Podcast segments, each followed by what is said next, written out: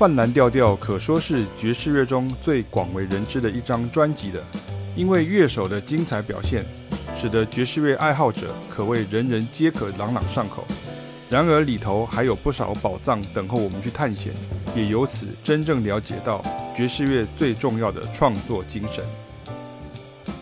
John Coltrane 的旷世巨作为何只演一次？他登上了怎样的巅峰？为何爵士乐手讲到这张专辑总是毕恭毕敬？除了标题同名曲外，其他曲子如 Mr. PC、Naima 等又是指谁？搭配乐手的译文与他们的音乐成就又在哪呢？在 Dave Brubeck 的巧手之下，节奏与曲式被成功实验了，搭配 Paul Desmond 迷人的萨克斯风声响，他们的音乐竟然也影响到虎胆妙算。这是否也是酷派爵士的出口呢 ony Coleman 已经在这里预告了自由爵士的到来了吗？爵士乐除了和弦、节奏，仿佛在旋律性与合奏模式上产生了一些新想法。听不懂自由爵士，或许这是个好开始哦。另一位与 Miles 齐名的乐团领导人 Charles Mingus，本身不但是杰出的低音大提琴手。在领导统一方面也是十足的暴君风格。想知道这位大胡子的真性情，或是听闻他与 Miles 之间如同当今政坛的放话、诉诸媒体的风气吗？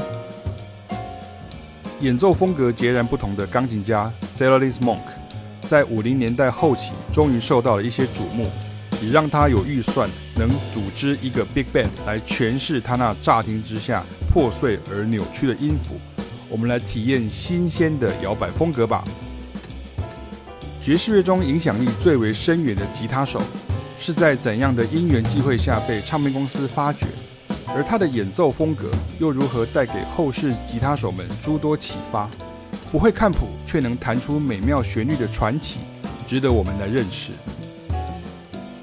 不是很多人谈论 Eric Dolphy，但是这位能操控多项管乐器的大师。演奏的风格与可能性的开发，却影响了一头拉库的爵士音乐家。让我们从一九五九年他从纽约崭露头角看起，听听他音乐中的美感吧。